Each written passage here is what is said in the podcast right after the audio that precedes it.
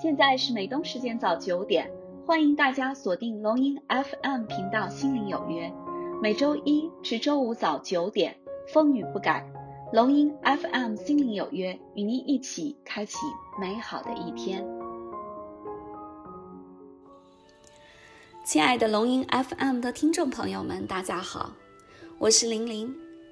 今天我要给大家带来的是：信用是无形的资本。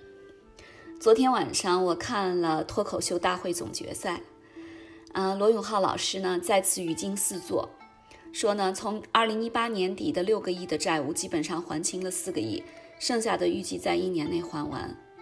然后他还自嘲道，还清债务以后要把这段经历拍成一部纪录片，叫做《甄嬛传》。所以呢，呃，我觉得非常有意思。我个人呢也非常的欣赏罗永浩老师。啊，因为呢，我们也是同行嘛，我们都是做英语培训出身啊。那罗永浩老师的傻呢，可以说已经不是一天两天了。从二零一八年底锤子科技倒闭以后，罗永浩老师他还债的信念一直很坚定。今年年初，那罗永浩就走上了一条卖艺还债的道路啊。四月一号晚，从前那个只愿意体面赚钱、做生意只为交个朋友的罗永浩，在抖音再次创业。过往呢，他曾经吐槽小米，我们不做屌丝机的他，也开始为小米带货。在直播中呢，他误把那个米说成自己曾经的品牌坚果，鞠躬道歉，看在秃顶的份上原谅我吧。为了卖一把剃须刀，罗永浩在直播间把自己留了十多年的胡子剃了。看到这一幕呢，我心里有点不是滋味啊。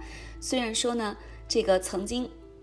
锤子科技的 CEO，曾经在鸟巢开手机发布会，有些傲娇的罗永浩，曾经那个只谈情怀、梦想的罗永浩，在那天那个略显简陋的直播间里，似乎也消失不见了。有的人呢就怒斥罗永浩说，曾经是理想主义的代言人，现在呢搞直播赚钱堕落，甚至批评说，努力卖货的罗永浩真的是呃。太让人不喜欢了啊！说实话，那个场面的确有些悲壮。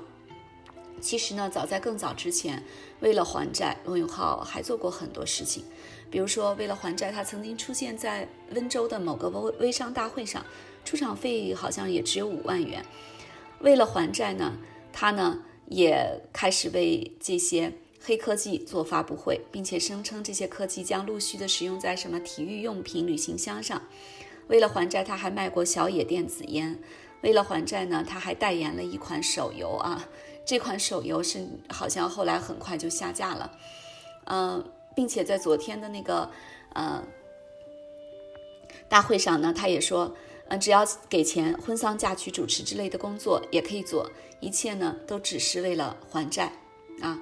呃，很多人会说，欠债还钱，天经地义。二零一八年底，罗永浩做锤子科技失败了，就应该还上这笔钱。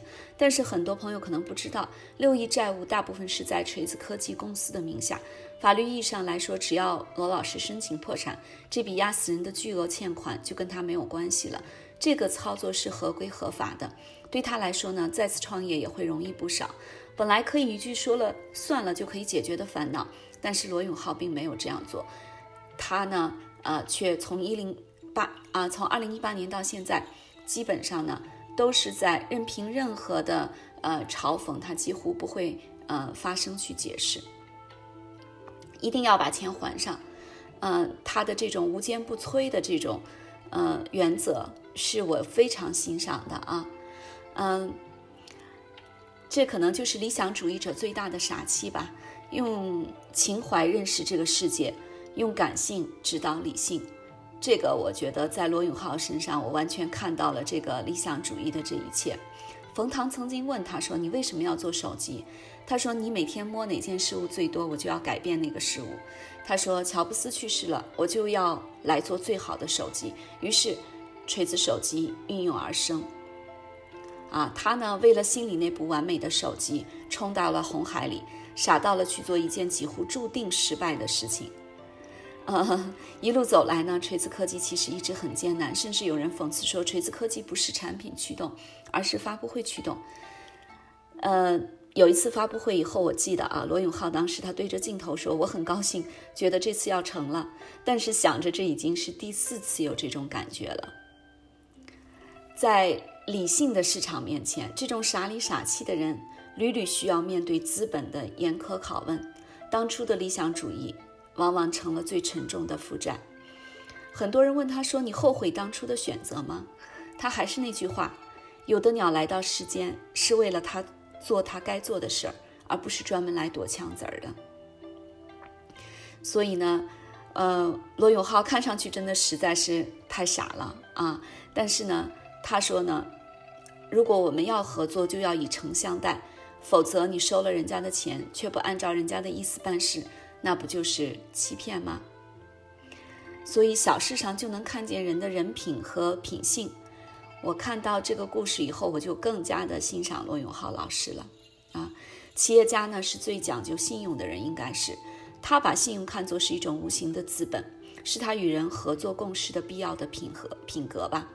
嗯，背信弃义呢，其实是商人呃所用的伎俩，但是绝非是现代企业家的行为规范。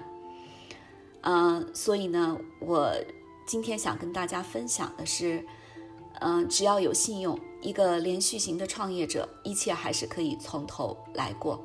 那日复一日的信用积累。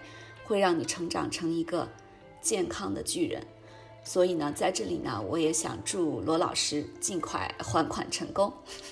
好了，亲爱的听众朋友们，今天的分享到这里结束了，感谢您的收听，明天龙英 FM 零零与你不见不散。